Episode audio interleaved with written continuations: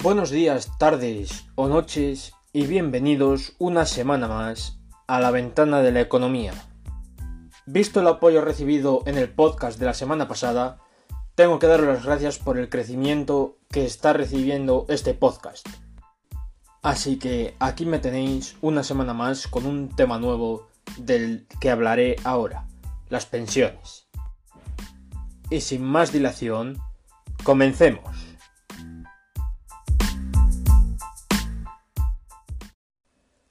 Antes de hablar de lo que son las pensiones, primero deberíamos saber su definición.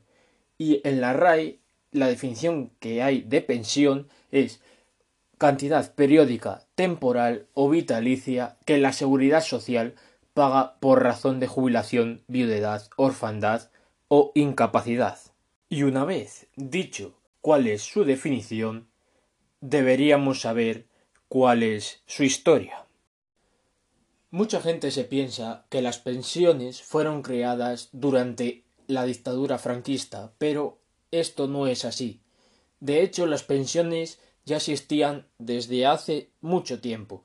Precisamente en 1908, bajo el gobierno de Antonio Maura, se crea el Instituto Nacional de Previsión, en virtud de ley de 27 de febrero de este mismo año se crea el primer sistema de jubilación, pero este es de carácter voluntario y no es hasta 1919 con la creación del retiro obrero cuando el sistema de pensiones es obligatorio. La edad de jubilación ahora es de 65 años e incluía a los trabajadores con remuneración inferior a 4.000 pesetas al año. En la entrada en vigor de esta ley se hizo una clasificación en dos grupos. Las personas de 16 a 45 años iban a cobrar 365 pesetas al año y las personas de más de 45 años utilizaban libretas que recogían las aportaciones realizadas complementadas por los obreros. Y en el momento que llegaran a los 65 años las empezaban a cobrar. Este sistema de pensiones se financiaba por base del Estado que pagaba 12 pesetas, 12 pesetas por persona y año y la aportación de la patronal que aportaba 36 pesetas por persona y por año. Posteriormente, en 1938, antes de acabar la guerra civil, se creó el fuero del trabajo, y en el artículo 10, apartado 2, dice, cito textualmente, incremento de los seguros sociales de vejez, invalidez, maternidad, accidentes de tráfico, enfermedades profesionales, tuberculosis y paro forzoso teniéndose a la implantación de un seguro total. De modo primordial se, se atenderá a dotar a los trabajadores ancianos de un retiro suficiente. Ya en la época de la transición democrática, en 1977, se moderniza con la reforma del conjunto de seguros, sociales heredados de la dictadura. Y no es hasta 1985 donde se realiza una de las mayores reformas de pensiones que han recibido eh, las pensiones aquí en España. Esta reforma está llevada a cabo por el gobierno socialista de Felipe González, bajo la Ley 26.1985 de Acción Protectora de la Seguridad Social. En esta eh, aumenta el periodo mínimo de cotización de 10 a 15 años. La base de cálculo de la pensión se amplía a los últimos ocho años cotizados. Se exigía haber cotizado al menos dos años antes de la jubilación y se marcaba los 65 años como edad base para esta. Y para acabar el siglo XX, en el año 1995, se produce el Pacto de Toledo, que es una comisión parlamentaria con el apoyo de todos los partidos, cuyo objetivo era discutir, analizar y proponer medidas encaminadas a asegurar el sistema de pensiones, que sea la sostenibilidad del sistema de pensiones. De este pacto de Toledo se establecen una serie de 15 recomendaciones, entre las que se pueden destacar cinco. La primera es la separación y clarificación de las fuentes de financiación, de forma que las pensiones contributivas están financiadas por cotizaciones del trabajador y de la empresa a la seguridad social y las pensiones no contributivas están financiadas por los presupuestos generales del Estado. Se crea el Fondo de Reservas de la Seguridad Social o lo que conocemos nosotros la hucha de las pensiones. Luego se establece la edad de jubilación a los 65 años con una recomendación de prolongar voluntariamente la vida laboral. También se mantiene el poder adquisitivo de las pensiones, indexándolas al IPC, y el desarrollo de sistemas complementarios de ahorro y protección social, tanto individuales como colectivos. Luego, a lo largo del siglo XXI, este pacto de Toledo se ha ido reformando y añadiéndose nuevas recomendaciones. Y llegamos a lo que son las pensiones de hoy en día. El sistema de pensiones públicas de España funciona bajo cinco principios. El primero es el principio de reparto. De ahí viene lo de que las pensiones de España es un sistema de reparto.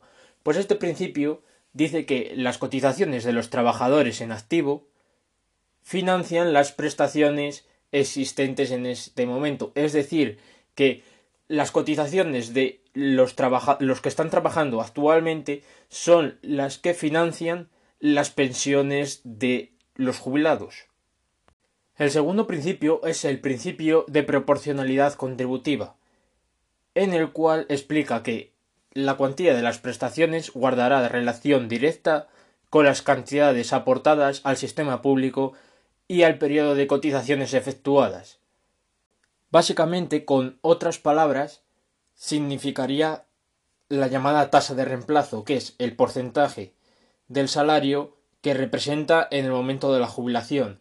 Es decir, que si tú tienes una tasa de reemplazo de un 80% y cobras mil euros al mes, pues entonces tu jubilación sería de 800 euros. En el caso de España, esta tasa de reemplazo sería de un 83,4%, siendo una de las más altas de Europa y de la OCDE. El tercer principio es el principio de universalidad, en el que aquellos que no hayan contribuido al sistema, es decir, pensiones contributivas, podrán acceder, acceder al nivel no contributivo de prestaciones, es decir, que tendrían eh, derecho a una pensión no contributiva. Luego, el cuarto principio es el de gestión pública, donde dice que el sistema de la seguridad social estará gestionado y financiado por entidades públicas. Y por último, el quinto es el principio de suficiencia de las prestaciones, en el que dice que la cuantía de las prestaciones debe ser suficiente para asegurar las necesidades protegidas, es decir, las necesidades básicas. Estas pensiones están protegidas por la Constitución española, ya que se encuentra en el artículo 41. Ahora que ya hemos hablado acerca de la historia y los principios de las pensiones, necesitamos saber si son sostenibles en el futuro. Y a esta pregunta la respuesta es que no, ya que presenta eh, unos factores tanto estructurales como coyunturales que dificultan la sostenibilidad del sistema de pensiones.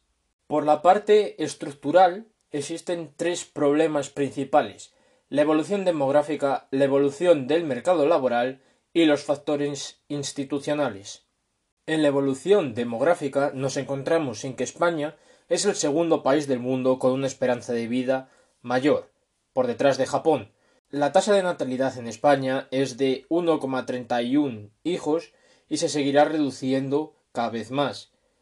El, envejecimiento de la población hace que haya un crecimiento vegetativo negativo y que se produzcan migraciones.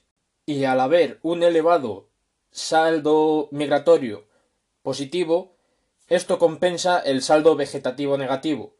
Y luego los efectos del envejecimiento de la población afectan al empleo, al crecimiento de la productividad y a los salarios. Luego, en la evolución del mercado laboral hay una reducción, del nivel de actividad. Esto es debido a que hay más jubilados, hay una menor población en edad de trabajar y los jóvenes estudian más tiempo. Luego, la media de los sueldos actuales es inferior a la que había en la crisis de la gran crisis de 2008, antes de la gran crisis, por lo cual los trabajadores cotizan menos y se necesita aportaciones de más ocupados para sostener este sistema de la seguridad social. Y aunque hubiera una mejoría en el mercado laboral, esto no soluciona el problema entre la diferencia entre cotizaciones y gastos en pensiones contributivas, por lo cual necesitaríamos a más gente cotizando para así poder pagar las pensiones contributivas. Por último, en factores institucionales tenemos que hay una tasa de prestación o de reemplazo que es claramente positiva, ya que es de gran generosidad en la tasa de reposición que tenemos. Y luego el indicador de sentimiento o GDELT mide el riesgo de las publicaciones sobre el sistema de pensiones realizadas en Internet por los medios de comunicación y lleva siendo negativo este indicador desde 2015 y cada vez es todavía más negativo, cada año es más negativo. Luego, en los problemas coyunturales son principalmente cinco la actualización de las pensiones, la renta de sustitución o la tasa de reemplazo, el efecto sustitución de las pensiones, la brecha entre nuevos salarios y nuevas pensiones y el fondo de reserva de la seguridad social. En la actualización de las pensiones, desde 2014 hasta 2017, la actualización de las pensiones fue de un 0,25% fijo, lo cual limitaba la subida cuando las cuentas de la seguridad social presentaban déficit. Este límite fue eliminado en 2018 y ahora el actual gobierno propone eh, volver a meterlo, lo que se conoce como indexarlas al IPC. Y luego, para, para lograr mantener esta capacidad adquisitiva, surge la duda de si el poder adquisitivo debe de estar ligado al IPC general o al IPC particular. El segundo punto, la renta de sustitución o la tasa de reemplazo, ya estaba hablando antes en uno de los principios de las pensiones, que en la que digo que España ofrece una de las rentas de sustitución de las más elevadas en nuestro entorno, ya que está por encima de, eh, de la media de la OCDE y de la Unión Europea. El efecto sustitución de las pensiones es una evidencia de la insostenibilidad futura del sistema. Las nuevas pensiones son más altas que las pensiones que causan baja. Un ejemplo lo tenemos en 2018 donde una pensión nueva era de 1.446 euros mientras que una pensión que causaba baja era de 998 euros, casi 500 euros de más. El punto 4, la brecha entre nuevos salarios y nuevas pensiones, tenemos un ejemplo en 2019 donde las nuevas pensiones eran de 1.446 euros, al igual que en 2018, mientras que los nuevos salarios eran de 1.271 euros. Y por último, el punto 5. El Fondo de Reserva de la Seguridad Social. Este fondo está en uno de los 15 puntos de, los, de las 15 recomendaciones iniciales que estaban en el Pacto de Toledo que hemos hablado anteriormente.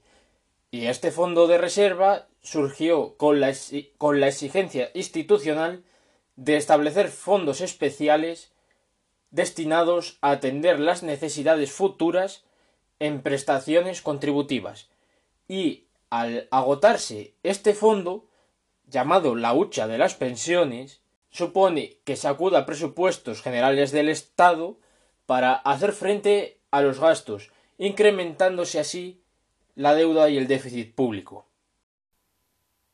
Ahora que ya os he hablado acerca de los problemas, os voy a dejar un formulario en la descripción de este podcast para que escribáis. Eh, es totalmente anónimo, vamos, que no necesitáis poner ni nombres ni apellidos, para que me digáis más problemas acerca de las pensiones y cómo solucionaríais este gran agujero que está, están haciendo ahora mismo las pensiones en España.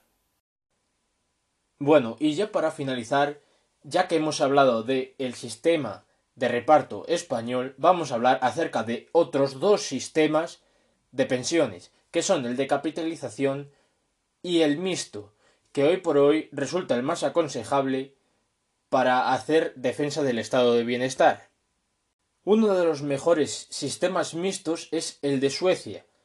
La pensión media allí es en torno a los 1.500 euros y destinan un 18,5% a financiar su pensión, de los cuales se desglosa en un 16% que va a una cuenta nacional individual en régimen de reparto y un 2,5% a una cuenta individual en régimen de capitalización.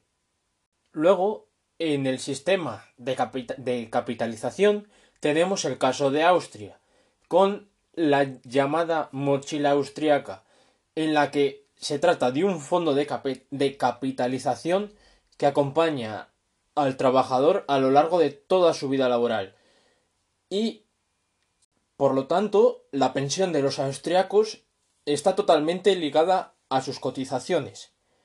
La empresa retiene un porcentaje del salario y lo destina a una caja común para la administración y la inversión de ese dinero.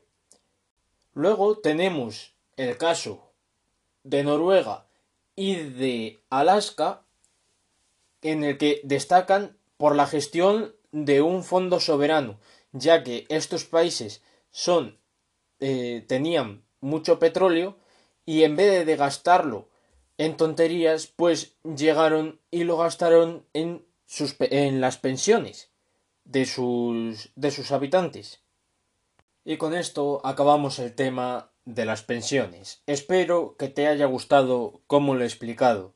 De todas maneras, en la descripción, en el formulario que os dejo, también os dejo una pregunta de si te está gustando el podcast y qué cambiarías para mejorarlo, porque esto es una pequeña comunidad y vamos a ir creciendo poco a poco entre todos. Así que solo me queda deciros que sigáis este podcast para estar atentos cada semana que suba un capítulo nuevo, compartirlo para darle más difusión y seguirme en mi red social de momento Instagram arroba manuel Y ya me despido y nos vemos la semana que viene con otro nuevo podcast.